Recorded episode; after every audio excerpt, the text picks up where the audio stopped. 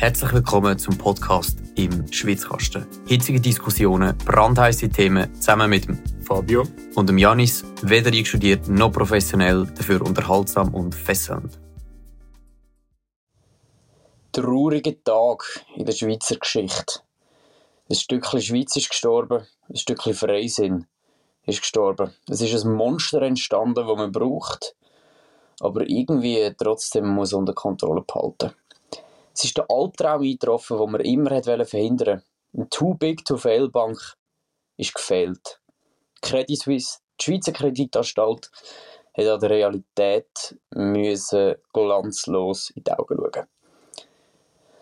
Hallo miteinander und herzlich willkommen zu einer Folge im Schwitzkasten Brands. Brandheißes Thema und trotzdem ist man sich noch nicht sicher, ob der Brand wirklich schon gelöscht ist. Heute bin ich leider allein. Ähm, der Fabio kann leider nicht. Gewisse Leute finden das schlecht, gewisse Leute finden das gut. Ich gehöre zu denen, die es gut finden. Da kann ich mal ein mehr reden. Nein, natürlich, äh, das stimmt natürlich nicht, aber der Fabio ist eben ein harter Bützer und kann darum leider nicht mit von der Partie sein. Ähm, er ist ein harter Bützer, nicht so wie gewisse Leute jahrelang im Management von der Credit Suisse sind. Aber darum sind wir froh, froh, dass er trotzdem schafft und äh, schaut, dass die Wirtschaft nicht ganz abkratzt. Was ist passiert? Heute haben wir den Montag, den, den 20. März. 20. März, korrekt. genau. Und gestern, am Sonntagabend, hat es eine Medienkonferenz im Bundeshaus gegeben. Beteiligte sind der Bundespräsident Alain Berset, Bundesrätin Karin Keller-Sutter, die FINMA-Präsidentin der Verwaltungsratspräsident von der Credit Suisse, der Axel Lehmann, und der Verwaltungsratspräsident von der UBS, der Colin Keller. Um was ist es genau gegangen? Die UBS übernimmt Credit Suisse zu einem Bruchteil von ihrem Wert. Der, der Bund breitet den Weg dazu mit Notrecht. Das ist historisch, das hat es noch nie gegeben. Ähm, gewisse Leute reden sogar von Enteignung der Aktionäre. Ähm, aber man hätte das alles irgendwo durch müssen machen, um Schlimmeres zu verhindern.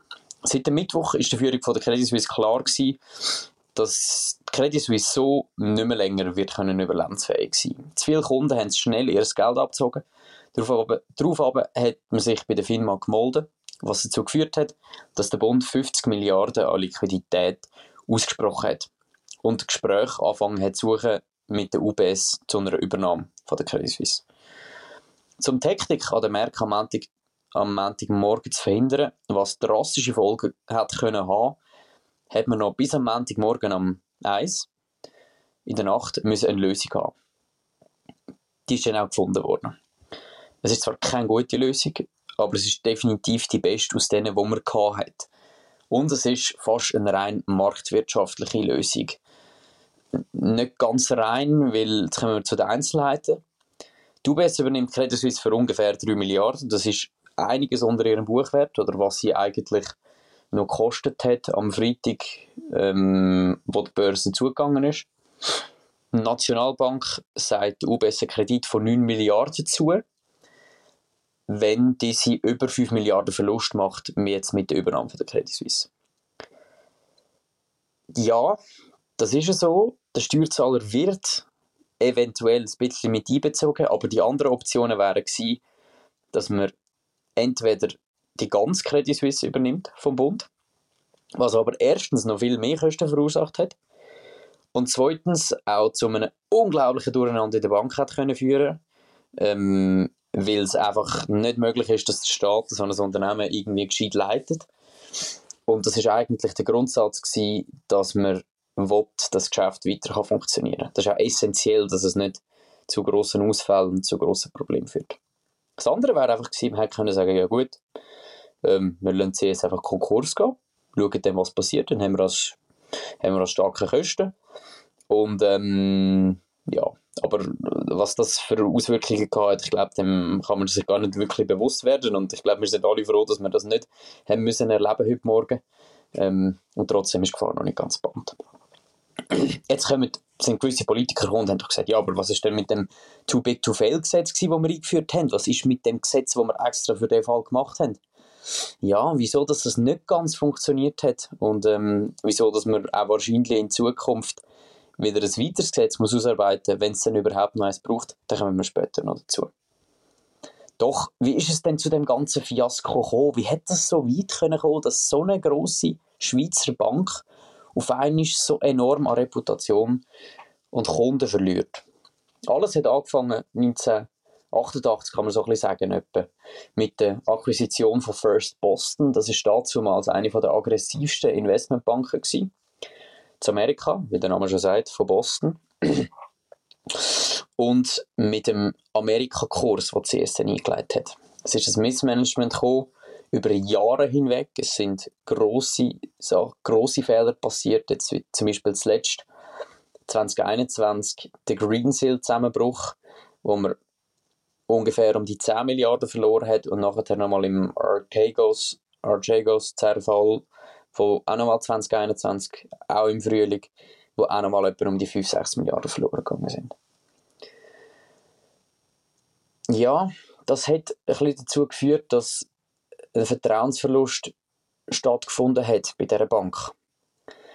Und ein Vertrauensverlust ist etwas vom tödlichsten, was einer Bank passieren kann. Und das überlebt praktisch keine. Da spielt es keine Rolle, wie viel Eigenkapital das man hat. Da spielt es keine Rolle, wie viel Liquidität man hat. Klar kann das zu der Dynamik, der Dynamik entgegenwirken. Aber trotzdem muss man auch gesagt haben, dass wenn es hart auf hart kommt und die Leute wollen dir das Geld davon abziehen, dann ich es sagen. Dann kombiniert mit dem Silicon Valley Bank Ausfall in Amerika durch die Zinserhöhung vom Fed ist der Gesamtdruck auf die Banken international gestiegen. Und ähm, letzte Woche dann haben die Saudis auch noch gesagt, sie bringen kein neues Eigenkapital mit. Das hat schlimme Folgen von sich gehabt. Ähm, es sind zwar keine neuen Erkenntnisse, man hat das gewusst, aber in dem Moment, in dem Zustand katastrophal. Somit hat sich dann die SNB dafür ausgesprochen, 50 Milliarden Liquidität äh, zur Verfügung zu stellen, um das Vertrauen können zurückzugewinnen. Das ist aber viel zu spät gekommen und wirklich etwas, man hat wirklich nicht mehr gross können ändern an dem Ganzen. Jetzt kommt so ein bisschen die Frage auf, hätte denn der CEO, der Ulrich Körner und der Verwaltungsratspräsident Axel Lehmann nicht, haben sie nicht verantwortungsvoll geschafft, was gesagt haben, dass, dass alles in Ordnung ist, dass die Regulatoren, wo man muss einhalten, eingehalten sind, dass nur Liquidität drum ist und so weiter. Hätten sie es früher müssen sagen, was wirklich los ist. Ich bin davon überzeugt, dass sie fast alles gemacht haben, was ihrer Macht gelegen ist. Das Einzige, was wir ihnen vorwerfen können, ist, dass im Herbst, wo sie die Bank übernommen haben, der Kurs oder die Strategie viel zu wenig radikal geändert worden ist. Das Problem ist, meiner Meinung nach, eher, dass einfach langjährige Management nach wie vor immer wieder Fehler gemacht worden sind und die Strategie einfach hinten und vorne nicht zu dieser Bank gepasst hat. Manager, die Probleme gemacht haben, sind unter anderem der Urs Rohner, Rainer Gut, Walter Kielholz und der Brady Dugan.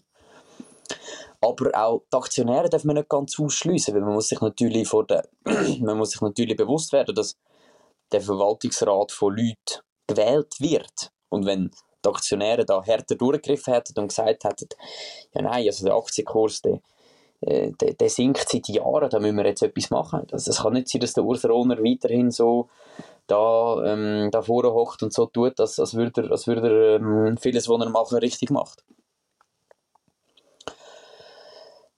Ja, das wäre etwas gewesen. Denn was hat denn jetzt eigentlich können passieren, wenn man den CS nicht aus der Schlappe geholfen hat? Bei einer unkontrollierten Insolvenz von der Credit Suisse hat wahrscheinlich Löhne nicht mehr bezahlt werden. Das ist natürlich ein unglaubliches Fiasko, wenn man sich vor Augen führt, wie viel wie viele ähm, Angestellte das CS in der Schweiz hat. Kunden hätten ihr das Geld nicht mehr können abheben Unternehmen in der ganzen Schweiz auf einmal kein Geld mehr. Stellt man sich mal vor, was das, was, zu was das, das geführt hat. Privatkunden, Unternehmen, KMUs, alles Mögliche. Und trotzdem wäre auch die internationale Tragweite enorm groß gewesen. Aufgrund von dieser ganzen Vernetztheit vom Finanzsektor ähm, hat es einfach können dazu führen dass vielleicht nachher der eine oder andere Bank hops geht. Das hat zu einem Kollaps vom gesamten Finanzsystem geführt. Und ähm, das äh, wird man sich gar nicht vor Augen führen, was das für enorm schlimme Auswirkungen können haben.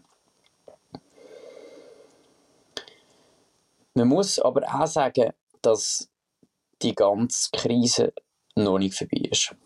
Jetzt hat die UBS zwar CS übernommen, das in gewissen Bereichen, wie zum Beispiel im Schweizer Management, sehr gut aufgestellt ist. Aber man hat auch einen Bereich übernommen von der CS, wo man keine Ahnung hat, wie gut es wirklich ist.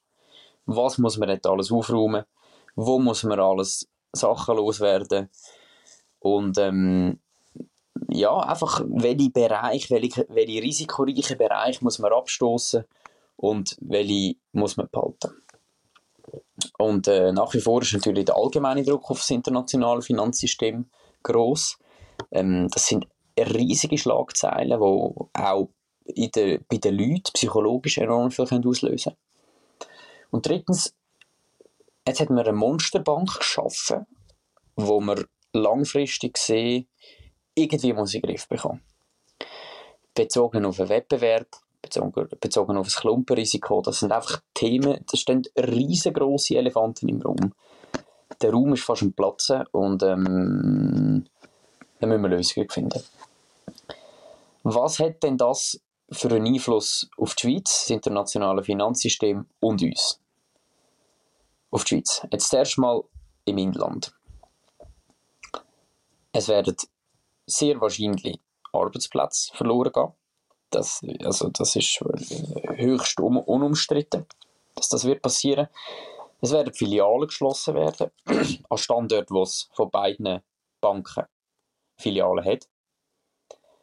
Und, was man auch sagen kann, es könnte gut sein, dass das internationale Ansehen auf die Schweiz durch das Ganze, was der Bundesrat jetzt gemacht hat mit dem Notrecht für die Übernahme von dieser Bank könnte geschädigt werden. Ähm, es ist ja noch nicht klar, wie fest es das verhebt, ob gegen den Bund geklagt wird von den Aktionären, weil ja, normalerweise müssten die Aktionäre von der Credit Suisse und von der UBS zustimmen, dass die eine Firma von der anderen kann gekauft werden. Die Auswirkungen auf das internationale Finanzsystem. Wie schon gesagt, die Krise ist überhaupt noch nicht überstanden. Ähm, es bildet sich ein enormes Klumpenrisiko mit der Monsterbank UBS jetzt. Sie hat definitiv auch, ich glaube, das kann man sagen, Qualitäten. Es gibt keine andere Bank, die Credit Suisse so könnte übernehmen Aber es sind jetzt, ja, da ist ein, ein, wirklich ein riesiges Ding entstanden und irgendwie macht auch mir das ein bisschen Sorgen. Dann hat es eine Wertlosigkeit von der Wandelanleihen gegeben, von 17 Milliarden Franken. Ähm, da weiß man nicht genau, was das für Unsicherheiten auslöst im Coco-Bonds-Geschäft. Nicht Schokobons, sondern äh, eben im Wandelanleihengeschäft. Ähm, da weiß man überhaupt noch nicht, wer hat das Geld verloren, wo ist das gekommen und was passiert jetzt damit. Und zu guter Letzt vielleicht noch so ein bisschen auf uns bezogen auf Personen, die Credit Suisse Aktien haben, die kommen jetzt für 22,58 Credit Suisse Aktien eine UBS Aktien über.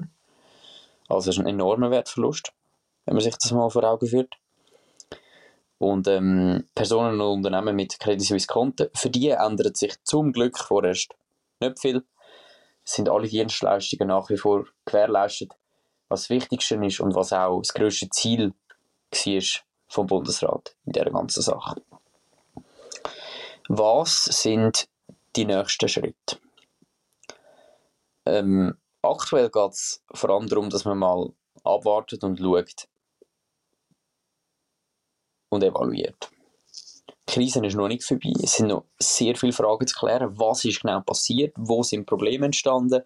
Hätte man schon früher müssen eingreifen Hätte man vielleicht gar nicht so fest müssen eingreifen Das sind alles Sachen, die sind noch überhaupt noch nicht geklärt und die werden wir in nächster Zeit müssen aufarbeiten Dann wahrscheinlich führt das Ganze zu einem Stellenabbau. Jetzt bei der UBS, risikoreiche Geschäfte, müssen wahrscheinlich abgestoßen werden. Gut, gut laufende Schweizer Assets, die werden sicher behalten. Aber ähm, das wird zu einem Wandel führen im Bankensektor in der Schweiz und das wird auch war sehr wahrscheinlich internationale Konsequenzen. Dann jetzt die Aufgabe von der Politik in der Schweiz. Jetzt muss man zuerst mal schauen, wie man das mit dem Kartellgesetz regelt. Jetzt gibt es ja eine riesige Bank, ein riesiges, grosses Klumpenrisiko. Ähm, und natürlich wäre es auch besser für einen Wettbewerb, wenn man das wieder könnte aufsplitten könnte. Wenn man einfach wieder zwei Banken hat, mindestens in der Schweiz, mit einem Schweizer Geschäft. Aber das steht alles noch in den Sternen. Und die andere Sache ist, jetzt muss man die ganz Too Big to Fail Regulierung vielleicht nochmal überdenken. Wo hat es gehapert? Was hat, hat sollen funktionieren, hat nicht funktioniert? Ähm, ich bin der Meinung, dass wenn eine Bank wie jetzt Credit Suisse das Vertrauen verliert, dass es dann nicht so eine Rolle spielt, wie viel Eigenkapital das man hat, sagen das 5%, sagen es 10 oder 20%. Ich glaube, dann ist einfach der langfristige, der langfristige Trend zu stark, um können, zum können noch weiter zu bestehen. Also muss man sich überlegen, macht das noch Sinn? Die UBS hat jetzt einen, einen Wert von der doppelten Bruttoinlandsproduktleistung von der Schweiz. Kann die Schweiz denn überhaupt noch ein UBS absichern, wenn etwas passieren? Das sind alles Fragen, die müssen jetzt geklärt werden und das wird eine lange Zeit brauchen. Aber das, das müssen wir aufarbeiten.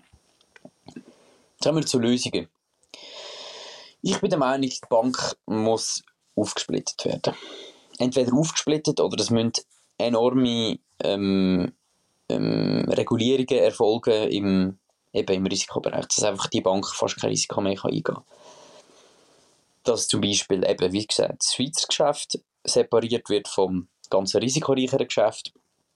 Dass eine Bank, die für so viele Einzelpersonen zuständig ist, einfach nicht nur gleichzeitig Vollgas im Investmentbanking tätig sein. Ähm, das sind Sachen, die müssen wir jetzt anschauen. Andere andere Themen oder andere Lösungen wären zum Beispiel eine Verschweizerung von dieser Bank. Weil es ist nicht die Schweizer Strategie die jetzt Credit Suisse grounded hat. Das, sind, das, ist die, das ist die amerikanische Strategie gewesen. Das Aggressive im amerikanischen Markt vorgehen, dort enorme Gewinne erwirtschaften, das hat sie schlussendlich an die Wand gefahren. Also erstens wäre das die Möglichkeit von mehr Schweizer Manager oder von einem Schweizer Verwaltungsrat dass man sagt, gut, mindestens die Mehrheit davon müssen Schweizer sein, müssen sich auskennen mit der Schweiz, wissen, wie das da funktioniert und so weiter und so fort. Oder man sagt, es gäbe wieder unterschiedliche Aktien mit Schweizer Aktionären, die mehr Stimmrecht hätten. Bei den Schweizer Geschäften. Ein anderes, eine andere Tendenz, die wir jetzt sehen, ist natürlich, dass die Abflüsse von diesen Geldern durch die ganze Digitalisierung enorm schnell erfolgt sind. Wenn wir da können sagen, gut, man braucht mindestens irgendwie gewisse Anzahl Tage oder, oder, oder irgendeine Wochen oder so, bis man sein Geld, ja, eine Woche ist vielleicht viel, aber eine gewisse Anzahl Tage, bis man sein Geld können abziehen ähm, dann hätte das der Credit Suisse sicher nicht geschadet in letzter Zeit. Es hat nicht können stoppen da sind wir sicher, aber ähm, es hat dem Trend können entgegenwirken, dass das so schnell geht. Jetzt würde ich nochmal sagen, kommen wir nochmal kurz auf die Einzelheiten zurück. Also, schlechtes Management hat über Jahre das Vertrauen gebrochen bei den Leuten. Es ist einfach zu schnell zu viel Geld abgezogen worden. Und das hat zu einer finanziellen Notlage geführt, wo man, was keinen Ausweg mehr gegeben hat, als dass die Bank übernommen wird. Jetzt von der UBS. Das Schlimmste ist abgewendet worden, aber wie gesagt, es ist noch lange noch nicht alles durch, noch nicht überstanden. Wir müssen schauen, wie es jetzt in Zukunft weitergeht. Und es kommen enorme Herausforderungen auf die Schweiz und die Schweizer Politik zu. Und weil der Schweizkasten sehr kompetent über die Schweizer Politik berichtet, zusammen mit dem Fabio und dem Janis, heute leider nur mit dem Fabio, ähm, legen wir euch ans Herz, weiter auf dem Kanal aktiv zu bleiben, hört zu, schaltet auch am Mittwoch wieder ein, am 4 Uhr. Jeden Mittwoch am 4 Uhr kommt eine neue Folge online. Ich klaue euch keine Folge. Die am Mittwoch bekommen wir noch. Und ähm, dann freue ich mich, und der Fabio freut sich dann natürlich auch, wenn es nächstes Mal wieder heisst, willkommen im Schwitzkasten. Tschüss miteinander.